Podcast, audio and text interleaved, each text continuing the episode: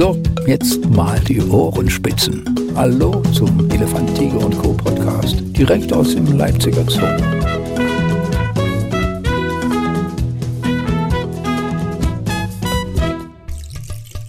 Wir sind am Start mit einer neuen Folge Elefant, Tiger und Co., der Podcast. Und ähm, nachdem ich mich die letzten zwei Runden relativ klein gefühlt habe, in Gegenwart ziemlich großer Tiere, da ging es um Zwergflusspferde und um Elefanten, haben wir heute äh, quasi, ich sage es mal, eine große Tiergattung, die uns zwar zahlenmäßig total überlegen ist, aber trotzdem noch so klein ist, dass sie noch nicht die Macht ergriffen hat, und zwar Insekten. Und äh, da lächelt heute ganz äh, froh, um das ein bisschen zu ändern, das Bild der Insekten, Florian Rimpler. Florian, sei herzlich willkommen. Ich freue mich sehr, dass du mir dazu ausgeführt Hallo. Florian, also du hast ja dekoriert, das ist der blanke Wahnsinn. Also das Der Podcast für die Augen. Also, ja, ja, ja, das Foto dazu sollte sich jeder vorher nochmal gönnen. Und vielleicht, das ist auch ein kleines Suchbild. Thema heute ist Insekten, die sich wahnsinnig gut tarnen können. Vor diesen Terrarien stehe ich wahnsinnig lange und finde es einfach nicht. Ich brauche immer irgendwie, das ist betreutes Insektensuchen, wenn ich das mache. Und hier haben wir vor uns die, die wandelnde Bohne. Das ist wirklich jetzt eine echte, pflückreife, wandelnde Bohne hier. Genau, die sitzt da halt jetzt und äh, die hört uns auch ein bisschen zu. Also die ist ja kaum 10 Zentimeter von uns entfernt. Muss man sich da jetzt vorsichtig bewegen oder dürfen wir da nicht laut sein? Nee, also generell die ganzen Gespenstschrecken, da sehen ja, sind mindestens 3000 Arten, 3.000 bis 5.000 Arten, Ja. nur Gespenstschrecken. Die bleibt jetzt erstmal da sitzen, weil ähm, Gespenstschrecken haben eins, also die verlassen sich auf eins und das ist die Tarnung. Ja. Und deswegen, wenn sie sich jetzt bewegen würde, würde sich ja bemerkbar machen. Und äh, da würde der nächste Feind kommen und vielleicht so ein, eine wandelnde Bohne gerne mal essen. Ich wollte gerade sagen, also wenn man als Vegetarier nicht aufpasst und hier, hier pflückt oder sowas, hat man plötzlich doch was Tierisches auf dem Teller. Sie würde sich nicht wehren. Ähm, also es gibt viele Arten, also gerade die Gespenstschrecken an sich. Also es gibt ja, also wir hier im Zoo haben jetzt die wandelnde Bohne, die dazugehört, die australische Gespenstschrecke, die philippinische Gespenstschrecke und die ähm, verlassen sich schon sehr auf die Tarnung, haben aber auch noch verschiedene kleine, wie so kleine Stacheln am Körper, wo Okay. sie so ein bisschen zwicken können. Also wenn, wenn wir sie jetzt anfassen würden, würde sie sich wehren oder bewegen? Sie würde sich dann bewegen, ja. Ich sag mal so, so Gespenstschrecken, bei denen ist es ja so, die bewegen sich ja eigentlich nur, wenn Wind da ist. Ich sag mal, das wandelnde Blatt hängt im Baum mit ganz vielen Blättern und es ist windstill. Ja. Und auf einmal bewegt sich ein Blatt. Ist verdächtig. Ja. Und äh, da ist es wirklich so, gerade wenn natürlich ein Feind, Vogel oder sowas auf dem Ast rumspringt, dann wackeln die Blätter und somit wackelt das Tier auch mit, dass es da nicht erkannt wird. Das ist ja wirklich perfekt. Das ist ja voll abgestimmte Tarnung. Das sind absolut geile Tiere. Und die, diese wandelnde Bohne, die ist ja richtig groß. Haben wir jetzt hier, ist das schon Maximalgröße? hier? Genau, das ist jetzt eine adulte, ein adultes Weibchen. Ähm, bei den Ganzen ist es auch immer schön, die haben einen stark ausgeprägten Geschlechtsdimorphismus, also einen Unterschied zwischen Männchen und Weibchen. Ja. Ähm, die Weibchen sind immer größer. Immer, ich, sa- ich sage Viel immer, größer? Ja, viel größer. Okay. Ähm, viel dicker, viel fleischiger, sage ich immer. Also Aha. da ist ordentlich was dran für so, eine, für so ein Beutetier. Ähm, und die Männchen sind immer kleiner. Und was bei denen auch ist, ähm, dass nur die Männchen wirklich stark ausgeprägte Flügel haben. Die Weibchen haben noch so ganz kleine Spuren von Flügeln, man erkennt sie noch, aber sie können damit nicht wegfliegen, was Männer wiederum können. Stimmt, das ist ja ein klassisches Bild von Insekten, was man hat, dass die wegfliegen könnten. Genau. Also die kann wirklich jetzt nur in dem Baum oder in dem Strauch, wo sie ist, wird sie ihr Leben lang auch bleiben. Die würde jetzt, die bewegt sich schon. Die Tiere sind meistens dämmerungs- und nachtaktiv Ja. ähm, und sind dann auf Nahrungssuche. Das sind Pflanzenfresser. Wenn wir sie in Menschenobhol halten, ich habe auch zu Hause welche, ähm, da gibt's Brombeeren. Und Brombeeren ist natürlich für uns ganz gut hier im Zoo oder die, die, diejenigen, die sie halten, weil Brombeeren gibt's das ganze Jahr. Aber ist sie dann nicht im falschen Busch unterwegs? Also wäre die Tarnung dann nicht irgendwie hinfällig, wenn die wandelnde Bohne jetzt durch die Brombeeren zieht? Ja, also da muss man schon gucken. Das ist natürlich alles, ähm, ich sag mal, wenn wir die Tiere halten. In freier Wildbahn, die wandelnde Bohne kommt aus der Karibik und die hält sich natürlich da auf in gewissen Büschen, wo sie erstens Nahrung findet und wo sie sich auch gut tarnen kann. Da frage ich mal, ist die denn Bohnen, dass sie unter Bohnen nicht erkannt wird? Nein. Nein. Ähm, die wandelnde Bohne heißt eigentlich nur so, die hat den Namen nur wegen diesen adulten Weibchen. Nur weil die Weibchen so grün und lang sind wie so wirklich grüne Bohnen, deswegen haben sie diesen Namen bekommen. Ja. Also auch wie eine Erbsenschote würde ich das auch fast vergleichen. Eine Ja. riesige, wenn ich sie sehen würde, ich würde mich total freuen, was für eine riesige Erbsenschote. Wandelndes Gemüse. Ja, ja. Das, also der Name ist jetzt quasi durch die Forscher hinzugekommen. Genau, das ist, nicht- halt einfach so. Wir reden hier, man kennt es ja aus der Aquaristik, Terroristik, das geht ja alles auch bei den Insekten viel über die lateinischen Namen. Ja. Ich bin kein Held, was äh, auswendig lernen von lateinischen Namen. Ich benutze da halt schon, ja. ich benutze da schon die deutschen Namen, sowas wie australische Gespenststrecke, wandelnde Bohne, wandelndes Blatt. Ähm, von Wandelblätter gibt es aber auch verschiedene Arten. Ja. Also da gibt es welche, die sind äh, ganz grün, es gibt welche, die sind eher ins Gelbe. Ähm, also da gibt es auch verschiedene, wiederum verschiedene Arten, verschiedene Unterarten. Also wie gesagt, eine Bandbreite kann man sich gar nicht vorstellen. Wenn wir jetzt hier am Tisch ruckeln würden, dass die Blätter auch in Bewegung kommen, würde sie dann sich animiert fühlen? Also wir wollen das jetzt nicht machen, aber dann würde das sie auch Das wäre dann tun. wieder was, wo sich, die, wo sich das Tier auch bewegen würde. Also man muss sagen, diese wandelnden Bohnen sind generell sehr bewegungsfreundlich. Die haben wir noch nicht so lange im Bestand. Wir hatten davor die Australier und ja. die Philippiner. Die sind sehr träge. Das ist immer mal ganz schön, einfach mal so ein bisschen die Angst von vielen Besuchern äh, vor Insekten wegzunehmen. Das sind immer ganz gute Tiere, die man mal auch auf die Hand nehmen kann. Und die bleiben eigentlich sitzen. Ja. Die Wandelbohne hat uns gezeigt, äh, dass die sehr bewegungsfreudig dann doch ist. Die bewegt sich dann doch, äh, wenn man sie mal in der Hand hat, die ist sehr, sehr schnell. Dazu wollte ich gerade fragen. Und ich meine, durch die Größe, da würde, also würde mancher dann so richtig erst zusammenzucken, oder? Ja, und was dann auch ist, wenn man sich, irgendwie muss er sich auch festhalten in dem ganzen Grünzeug. Und die haben wirklich wie so, wie so kleine Widerhaken vorne an den ähm, Beinen, ja. ähm, wo sie sich halt gut festhalten können. Und das merkt man ja auch auf der Haut. Ja. Ähm, aber trotzdem ist es einfach abgefahren. Also ich bin absoluter Freund von diesen ganzen Gespenstschrecken. Ja. Ist denn hier in deiner schönen Dekoration jetzt auch ein Männchen mit dabei, das ich nicht sehe? Nee, wir haben jetzt wirklich hier nur das Weibchen. Ja. Ähm, wie gesagt, Männchen sind immer ein bisschen kleiner, immer sehr ganz schmal ähm, und haben halt, wie gesagt, ausgeprägte Flügel. Farbe aber dieselbe? Ähm, das variiert. Ja. Das kann äh, die gleiche Farbe sein, es kann aber auch ein bisschen dunkler sein. Und wie muss man sich das zwischen den beiden dann vorstellen? Hat das irgendeinen Grund, dass das Weibchen hier so viel größer ist als das Männchen? Muss sie große Eierpakete tragen oder warum ist die? Mm, ja, also das ist schon, hat schon was mit der Fortpflanzung zu tun. Die muss ja. natürlich Eier produzieren, die sie dann, ähm, wenn sie komplett ausgewachsen ist, also das ist nach der letzten Häutung, da fangen die dann an, wenn die komplett ausgewachsen sind, fangen die dann Eier zu legen. Und die müssen produziert werden und man sagt, gerade bei der Bohne, die legt ungefähr fünf bis zehn am Tag lässt sie dann einfach so in den Boden fallen. Ja. Ähm, und deswegen sind die größer. Und die Männchen sind agiler, die fliegen wirklich von Weibchen zu Weibchen und setzen sich dann aus Weibchen und lassen sich dann auch erstmal rumtragen. Hast du denn zufällig schon mal so eine Szene beobachtet, wo, sagen wir mal, ein Beutetier direkt vor seiner, also ein Fressfeind direkt vor seiner Beute steht, der wandelnden Bohne und sie trotzdem nicht gesehen hat und weitergezogen ist? Bei der Wandelbohne jetzt nicht unbedingt, aber wir züchten ja auch verschiedene Stabschrecken, die ja. auch zu den Gespenstschrecken gehören. Ähm, und da ist es so, dass, wir, dass das auch gutes Futtermittel ist. Und dann packen wir es ganz gerne mal so vertrocknetes Laub, was schon abgefressen ist, äh, was schon welk ist an den Brombeerblättern, gerade so in die Freiflughalle. Ähm, und da merkt man schon, dass die Vögel zwar hinfliegen und gucken mal, aber auch wieder wegfliegen ohne Insekt. Also das klappt schon ganz gut mit der Tarnung. Da sprichst du jetzt äh, das wandelnde Blatt zum Beispiel an. Das sieht ja zum Beispiel unglaublich echt aus. Also wie ich finde, noch echter als die wandelnde ja. Bohne. Äh, das Terrarium, was ihr da habt, ist ja gar nicht groß. Und da habe ich, waren glaube ich zwei oder drei Exemplare drin. Ja. Und als ich da mit meiner Frau im Zoo war, die sagte auch, na, das sind sie doch ich, immer wieder. Mhm. Wo denn? Ja, also die sind ja unglaublich echt. Ja, also das ist halt wirklich, und da sieht man einfach mal, wie, wie stark ausgeprägt diese Tarnung ist. Und man redet bei Gespenstschrecken so von drei Arten der Tarnung. Das ist einmal der Ast, also die Stabschrecken. Ähm, das ist einmal, ähm, ich sage mal, Rinde, stark ausgeprägte Rinde Bodengrund. Das sind eher dann so die Tiere, die so braun sind. Aber es gibt auch verschiedene Arten von Gespenstschrecken, die ähm, aussehen wie Flechten, wie Moos. Ja. Die halten sich dann viel da halt auf. Ähm, und dann gibt es natürlich noch die Blattform und das ist das Wandelblatt. Und das ist einfach so abgefahren, muss man wirklich so sagen, was sich die Natur dabei gedacht hat. Aber das ist auch, es gibt Tierarten, die, die greifen an, die flüchten. Und die Verteidigung von der Gespenstschrecke ist die Tarnung.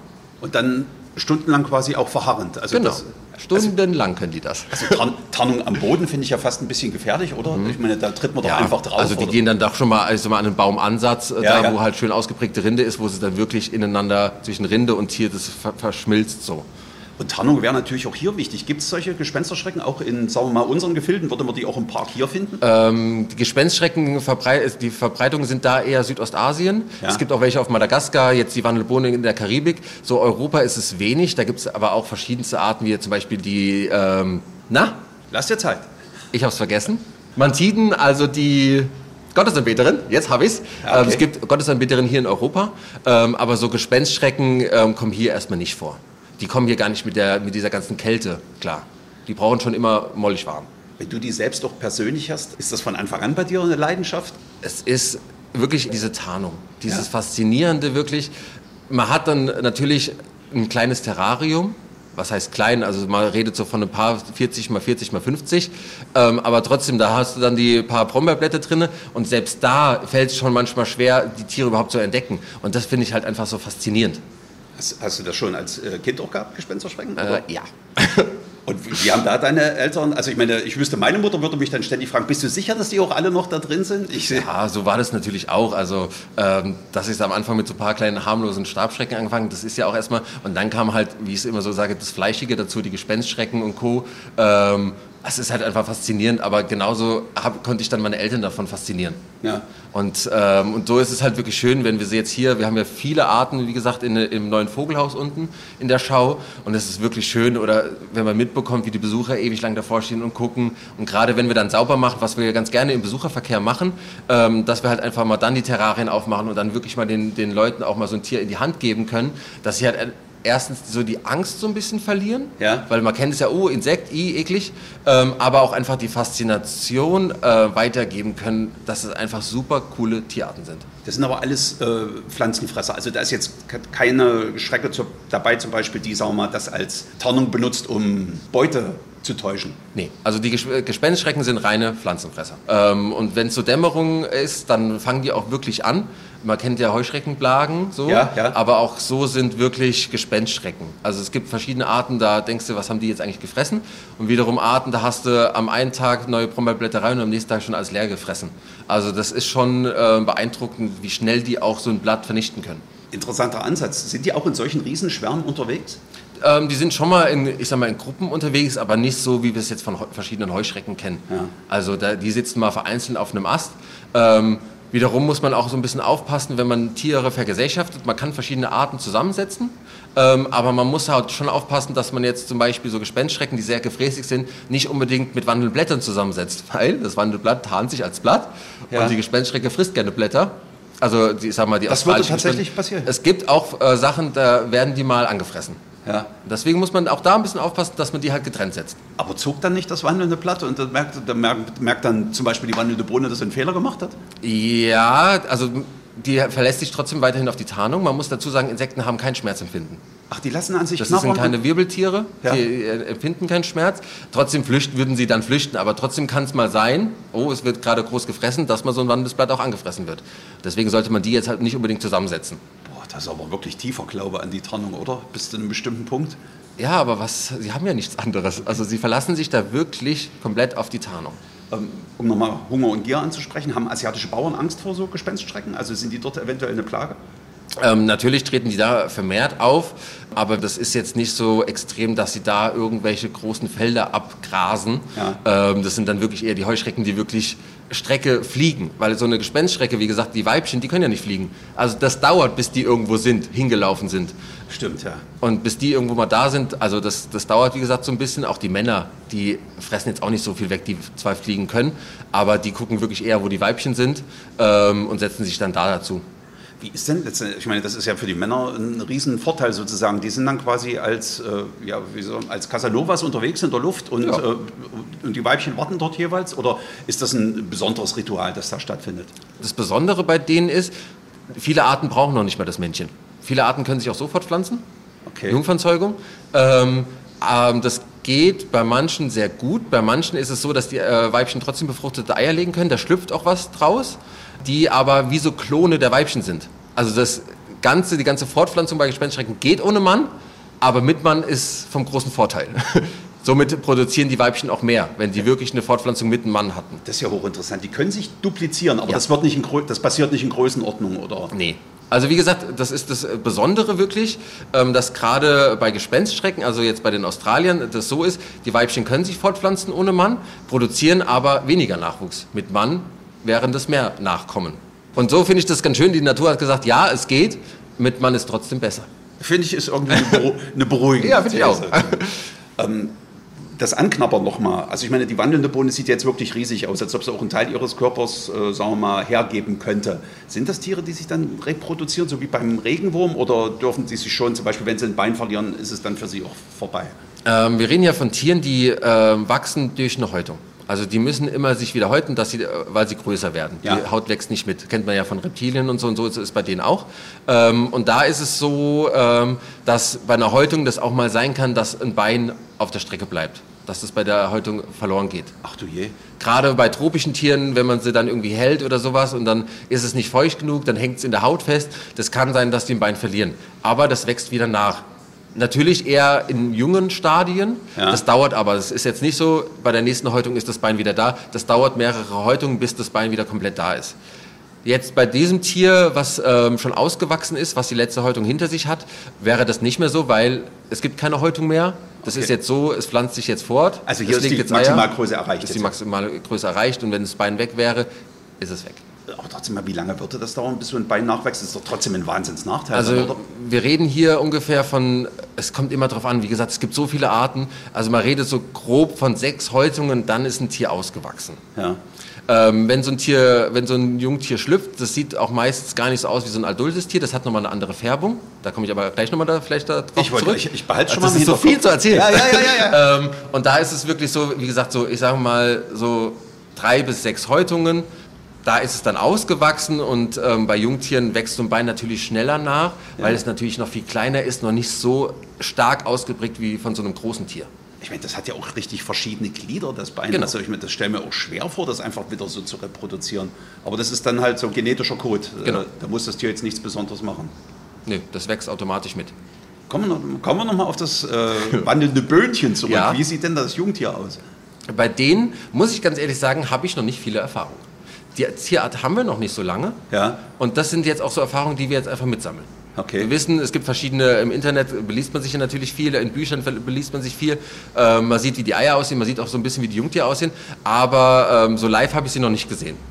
Wenn wir jetzt aber mal von ähm, australischen Gespenstschrecken ausgehen, ähm, da haben wir schon viele nachgezogen und bei denen ist es auch so, dass es verschiedene Unterarten, verschiedene Arten gibt, die legen ihre Eier oder lassen sie einfach nur fallen und die werden zum Beispiel von verschiedenen Ameisenarten in ihren Bau getragen. Okay. Weil wir die reden auch von, von ein paar Millimetern. Von ein paar Millimetern. Ja, ja. Sehen aber auch total verrückt aus. Wenn man sie wirklich mal unter dem Mikroskop anguckt, die Eier, die sehen total verrückt aus. Jede Gespenstschrecke hat auch verschiedene Eierfarben, Eierformen. Also das ist auch wiederum verrückt. Nicht nur das Tier an sich, sondern auch die Eier sind eigentlich gut getan. Und somit gibt es, wie gesagt, ähm, Also, Entschuldigung, da muss ich auch jetzt nochmal einhaken. Ja. Eierformen, also jeder hat die klassische Eierform. Wie geht es denn anders? Bei Also denen eckig ist es so, dass die ähm, auch eckig sein können, Okay. dass die ähm, natürlich rund, oval, verschiedene Farben, ähm, verschiedene Formen, wie so Anhängsel, sag ich jetzt mal. Also wir reden jetzt hier nicht von einem glatten Ei. Ja. Das hat zwar, ähm, ich sag mal, das äh, wandelnde Blatt, was wir hier haben, aber es gibt auch Gespenstschrecken, da sieht es total verrückt aus. Das könnte man meinen, es ist irgendein Alien. Also so. Wie gesagt, da sind überall kleine, kleine Fasern dran. Ja. Also total verrückt. Es gibt so viele verschiedene Eier von den ganzen Gespenstschrecken. Und da muss man sich natürlich auch erstmal belesen, wie sieht was aus. Weil auch diese Tiere setzen Kot ab. Aber es ist gut zu erkennen zwischen Kot und Ei. Okay, also die Ameise war auch interessiert, hat es jetzt mitgenommen. Die hat Wie jetzt mitgenommen. Die Ja. trägt es nämlich ins Nest. ja. Und äh, dann ist es so, dass diese Eier natürlich wohlbehütet äh, schlüpfen können, weil sie sind ja in einem sicheren Ameisennest. Ach, die Ameise hält das für ihr Ei? Ja, Und sieht es auch wirklich aus wie ein Ameisenei? anscheinend. Weil sonst Okay. will die Ameise das ja nicht mitnehmen. ähm, genau, die nimmt es dann mit. Es schlüpft dann natürlich bei super Temperaturen in so einem Ameisennest. Und dann ist das Verrückte, und deswegen hatte ich ja schon gesagt, dass die Jungtiere nicht immer gleich aussehen wie die Adulten. Wenn das Jungtier von der ähm, Gespenststrecke schlüpft, sieht es aus wie eine Ameise. Brauner Körper, Ja. also lange Ameisenbeine, sage ich jetzt mal, und einen roten Kopf. Also die sieht dann wirklich aus wie diese Ameisenart. Liegt einfach nur daran, dass sie nämlich dann in dieser Phase nach dem Schlupf schnell aus dem Bau äh, flüchten kann, weil sie sieht ja aus wie eine Ameise. Und erst dann, nach der ersten Häutung, färbt sie sich langsam um wie eine australische Gespenstschrecke. Okay. Also die äh, frisst sich jetzt nicht durch den Ameisenbau, sondern sie äh, Nee, flüchtet. Sie, sie flüchtet nur. Sucht es geht Ausgang. eigentlich nur darum, dass die Ameise das Ei mit in den Bau nimmt, ähm, dass es da gut schlüpfen kann, dann ist eine größere Schlu äh, Schlupfrate. Und dann geht es einfach nur darum, geschlüpft und dann schnell aus dem Bau, weil sonst wird man von der Ameise gefressen. Also als Ameise kann man auch keinem vertrauen, oder? Da gibt es auch kannibalische Arten. Jetzt, Absolut. jetzt das auch noch. Also im Ameisenbau ist ja einiges los. Ja, und deswegen finde ich das so einfach so beeindruckend. Wie gesagt, klar, der Zoo, Elefanten, Giraffen und so was. Aber meistens sind es halt auch einfach diese kleinen unscheinbaren. Also wir hatten es ja schon, äh, Micha hat ja schon über die, die Blattschneiderameisen Genau so, genau so. Wie gesagt, und ich habe jetzt ein alles nur, leidenschaftliches Plädoyer auch schon, ja. Wie gesagt, und jetzt rede ich äh, grob, wie gesagt, ich kann wirklich nur es alles anreißen, Ja. ähm, weil diese Insektenwelt ähm, ist so beeindruckend. Ähm, wie gesagt, wir reden hier nur von, von so ein paar Gespenstschreckenarten. Es gibt aber so viele Riesen. Also das Maximale ist von so einer Gespenststrecke ist 30 Zentimeter. Wir reden hier auch, die Gespenstschrecken sind die, eigentlich die größten Insekten. Wie gesagt, so eine Stabschrecke kann mal, so eine Riesenstabschrecke kann bis zu 30 Zentimeter groß werden. Das ist schon gewaltig. Das ist schon sehr gewaltig. Ja, ja. Die muss ich dann halt bei großen Ästen aufhalten. Nee, aber das ist schon einfach Selbst die vertraut dann noch mit dieser Größe auf Tarnung. Ja, und wenn man dann, äh, wenn so ein Beutegreifer einmal so ein Tier hat, ähm, ist man halt auch erstmal gesättigt, weil es hat viel Protein. Ja, ja. Gerade die Weibchen, wie gesagt, die sind ähm, robuster gebaut. Ähm, und da ist erstmal so ein Beutetier, Raubtier, sage ich jetzt mal, also ob es jetzt ein Vogel ist, ob es ein Affe ist oder sowas, die sind dann auch erstmal gesättigt von so einem Tier. Gibt es denn welche, die auf Gespensterschrecken spezialisiert sind? Weil ich stelle mit denen ihre Nahrungssuche ja dann doch schon ziemlich schwierig vor. Nee, also es gibt ja wirklich Tierarten, die sind Insektenfresser. Ja, das ja, ist sehr ja, allgemein. Ähm, wie gesagt, wenn man jetzt so einen kleinen Singvogel nimmt in Asien, ähm, der würde sich jetzt niemals von so einer großen Gespenstschrecke sagen, okay, ich äh, greife da mal zu oder äh, ähm, ich fresse die mal, weil, wie gesagt, die Tarnung ist das eine, wiederum sind dann diese kleinen Stacheln, also ein bisschen wehren können sie sich ja doch, dann einfach sehr abschreckend. Ja. Aber ich sage mal so, ähm, Plumbloris kommen auch aus, ähm, aus Südostasien. Da kommen viele Gespenstschrecken vor. Und auch hier hatten wir der, der gute Benz, der hat zum Beispiel philippinische Gespenstschrecken geliebt. Ja. Also auch so, so gerade so Plumbloris und sowas fressen die dann doch ganz gerne mal. Der hat natürlich auch solche Riesenaugen. Genau. kann das natürlich fantastisch erkennen, oder? Ob Genau, das Tier weil das ist dämmerungs- und nachtaktiv. Ja. Die Gespenstschrecken sind dämmerungs- und nachtaktiv. Da kommt man sich halt so ein bisschen in die Quere. Und da kann es halt schon mal sein, dass da so ein Tier gefressen wird. Sind denn sonst irgendwelche Waffen, die Sie noch bei sich tragen? Also sind Stacheln oder sonst irgendwelche Dinge, mit denen Sie sich noch wehren können? Also wie gesagt, die, die einzelnen Körperpartien, gerade so die Beine, sind mit Stacheln versehen, weil es kann auch sein, wenn die die Beine zumachen, dann piekst es schon. Das kann auch, das merken auch wir. Ja. Das ist jetzt ein kleines Stechen, aber es tut jetzt nicht groß weh. Ähm, aber wenn man sich überlegt, so ein kleiner Vogel, der ist dann da schon erstmal so ähm, ein bisschen verschreckt. Ähm, aber zum Beispiel beißen tun sie jetzt nicht. Man denkt bei Insekten natürlich an eine wahnsinnig kurze Lebensdauer. Äh, Siehe Eintagsfliegen und sonst irgendwas. Äh, Aber so groß wie ich hier die wandelnde Bohne erlebe, habe ich das Gefühl, die könnte schon ein paar Monate hinkriegen, oder? Ja, also so ein Jahr. Ja, Ja. Also es gibt Arten, die leben natürlich kürzer, aber es gibt auch Arten, die können bis zu einem Jahr alt werden. das ist schon. äh, So, und dann muss man sich wirklich überlegen, vom Schluff bis zur letzten Häutung ähm, muss man erstmal überleben, muss man sich auf die Tarnung verlassen, Ja. ähm, weil dann ist es ja wirklich so, dass die Weibchen ja, wie gesagt, dann erst die Eier legen. Ja. Und dann wird produziert, produziert und dann geht's zu Ende. Bei der Dimension hier der wandelnden Bohne, die braucht schon relativ viele Blätter am Tag, vermute ich mal, oder? Ja, also wie gesagt, es gibt Arten, die fressen ordentlich. Ähm, das Gute ist, ähm, wenn man die gut versorgt mit einem ordentlichen Bündel ähm, Brombeerblättern, ist für uns immer ein bisschen blöd, weil Brombeeren kennt man ja die ordentlichen Stachel. Ja. ähm, aber die Tiere mögen es nun mal. Also es kommt immer auf, Art, auf die Art drauf an. Manche fressen weniger, manche fressen mehr. Ich kann mir vorstellen, dass in der, in der normalen Natur, in der freien Wildnis, so viel Forschung über Insekten gar nicht betrieben wird oder betrieben werden kann. Also weiß man das meistens alles nur aus Terrarienhaltung oder gibt es wirklich Leute, die draußen auch Insekten verfolgen? Es gibt sogar sehr viele Leute, die draußen Insekten beobachten. Und man kennt ja gerade, es gibt ja ganz oft so Aufnahmen, dass man irgendwo im Dschungel sitzt und da äh, spannen die eine weiße Plane, ähm, machen mit einem Scheinwerfer Licht drauf und dann kommen ja die ganzen Motten und sowas. Also es gibt schon sehr viele Leute, die die Insekten untersuchen. Ja. Ähm, aber trotzdem ist es natürlich so, dass man natürlich in der Terrarienhaltung ähm, die Tiere näher hat, unter, mehr unter Kontrolle, dass man da einfach äh, auch mehr rausfinden kann. Aber wirklich viele Tiere, also von Insekten glaube ich, dass noch nicht mal die Hälfte erforscht ist, Ja. ähm, überhaupt bekannt ist, ähm, dass da halt wirklich vieles aus der freien Wildbahn, äh, aus der Natur, dass da viel erforscht wurde. Also gerade bei den Gespenstschrecken ist es ja gerade durch die Tarnung fast schon logisch, dass noch nicht alle entdeckt wurden, oder? Also Absolut. Ja. Also, also die Tarnung an sich, aber auch einfach, wenn man sich überlegt, wie gesagt, und das, da merkt man wiederum, dass die gar nicht in großen Schwärmen auftreten, weil wenn man natürlich einen großen Schwarm sieht, denkt man, okay, da laufe ich mal hinterher. Aber so ein einzelnes Tier, da ist erstmal die Tarnung, die kann man halt auch mal leicht übersehen. Wenn du das im Terrarium hast, hat man da ein Pärchen und wartet da einfach auf Nachwuchs oder ist das, äh, reicht da auch letzten Endes das Weibchen, wie du vorhin gesagt hattest, um immer wieder Nachzug zu bekommen? Nein, also man sollte immer im Terrarium ähm, Pärchen halten, man kann sie auch in Gruppen halten. Ähm, wie gesagt, ich bin ein großer Freund von ähm, Art getrennt. Wie gesagt, wir hatten das Thema wandelndes Blatt und Gespenstschrecke. Ja. Da hält man am besten die passende Anzahl, also ich sage mal vier Weibchen und vier Männchen, weil sich wirklich die Männchen, wie gesagt, so auf die Weibchen setzen und dann rumgetragen werden. Ähm, und dann braucht man ein bisschen Geduld. Das heißt nicht, wenn man die Tiere hat, dass man dann gleich Jungtiere bekommt. Äh, das ist dann so, dass die dann irgendwann die Eier legen. Und auch dann kann es noch bis zu einem halben Jahr dauern, manchmal sogar ein Jahr, kommt immer auf, äh, drauf an, dass dann Jungtiere schlüpfen. Wie gesagt, hast du gesagt, dass die Männchen getragen werden von den Weibchen? Ja.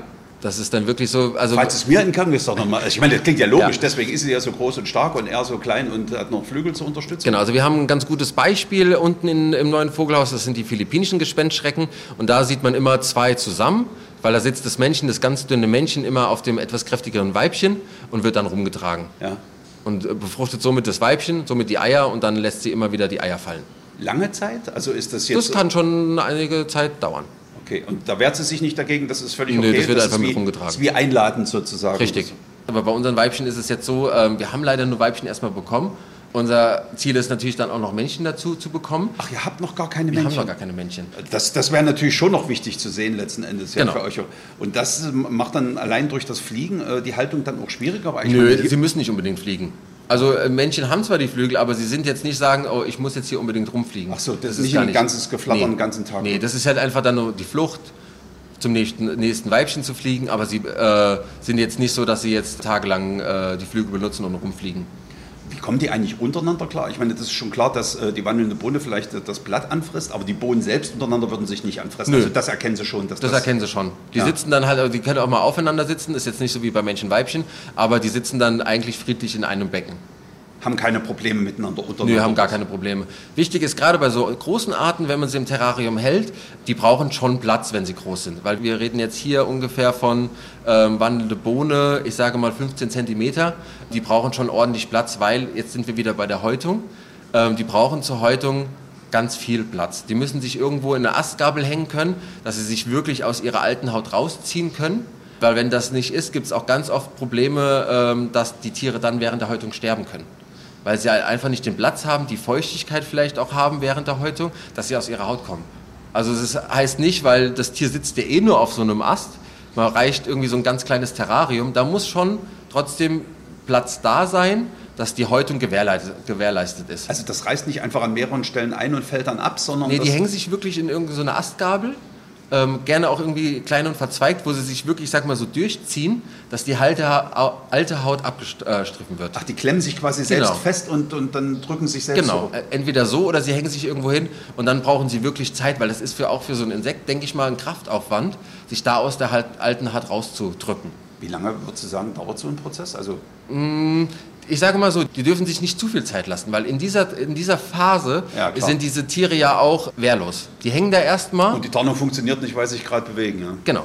Hm. Also das, ich sage mal so, trotzdem passiert das doch sehr langsam. Also das ist kontinuierlich immer wieder ein bisschen, aber das ist jetzt nicht so, dass es auf dass es total auffällt, dass man sagt, oh, da bewegt sich was ganz schön schnell, sondern die ziehen sich so langsam aus ihrer Haut raus und man kennt es ja auch, wenn diese alte Haut abgestriffen wird, dann ist diese neue Haut noch relativ dünn. Und dann ist es natürlich auch für so einen Beutegreifer einfacher, diese Tiere zu fressen. Das ist Lieblingsmahlzeit dann sozusagen. So. Kommt ja jedes Mal eine andere Farbe eigentlich raus? Also am Anfang in den ersten Stadien hat man es ja jetzt gehört. In den ersten Stadien schon. Wir kennen es zum Beispiel von wandelnden Blättern. Ähm, das ist total beeindruckend, die man ja als grünes Blatt so ausgewachsen sieht. Aber als Jungtiere sind sie so weiß, braun, aber auch so ein bisschen gefleckt. Ja. Ähm, und dann erst nach der ersten Häutung sieht man dann langsam das Grün. Und das wird dann immer mehr, bis dieses Blatt dann komplett grün ist. Also von dieser Art, die wir jetzt zeigen. Ja. Und dann ist es wirklich so, wie gesagt, es gibt ja braune, gelbe. Welke so. Blätter ja auch. Also genau. Ja. Äh, wie das irgendwann mal entstanden ist, ist natürlich jetzt eine, eine, blöde Frage oder sowas. Das wird ja über Jahrhunderte, Jahrtausende, Jahrmillionen gedauert haben, ja. dass sich das so angepasst hat. also so. diese, diese ganzen Gespenstschrecken, die ganzen Insekten gibt es halt auch schon Millionen von Jahren auf der Welt. Also das sind halt einfach, und die haben es halt einfach geschafft. Bis heute. Florian, da haben wir wunderschön den Bogen geschlagen zum Anfang. Ja, Tiere, die uns eigentlich zahlenmäßig überlegen sind, aber doch so gnädig sind, uns mit ihnen zusammen leben zu lassen und das in Frieden. Das ist eine schöne Botschaft übrigens Ja. auch, mit der wir hier rausgehen. Florian, ich danke dir recht herzlich. Ich kann sagen, dass die wandelnde Bohne äh, kein bisschen gewandelt ist in der ganzen Zeit, sondern uns wirklich total tapfer zugehört hat. Keine Zeichen von Angst oder Respekt. Aber sie hat uns bestimmt gut belauscht und war vielleicht Ja. auch gut unterhalten, wie hoffentlich auch alle anderen. Florian, recht herzlichen Dank. Ich bin mir sicher, wir hören uns äh, wieder noch in einem anderen wunderschönen. Insekten-Podcast. Das kann man sich immer wieder gern zu Gemüte führen. Und ich darf an dieser Stelle noch erwähnen, immer in der ARD-Audiothek. Recht herzlichen Dank, Florian. Ja, kein Problem. Danke. Jo. Dann wäre also alles gesagt. Elefant, Tiger und Co. Ein Podcast von Elefant, Tiger und Co. und MDR Sachsen.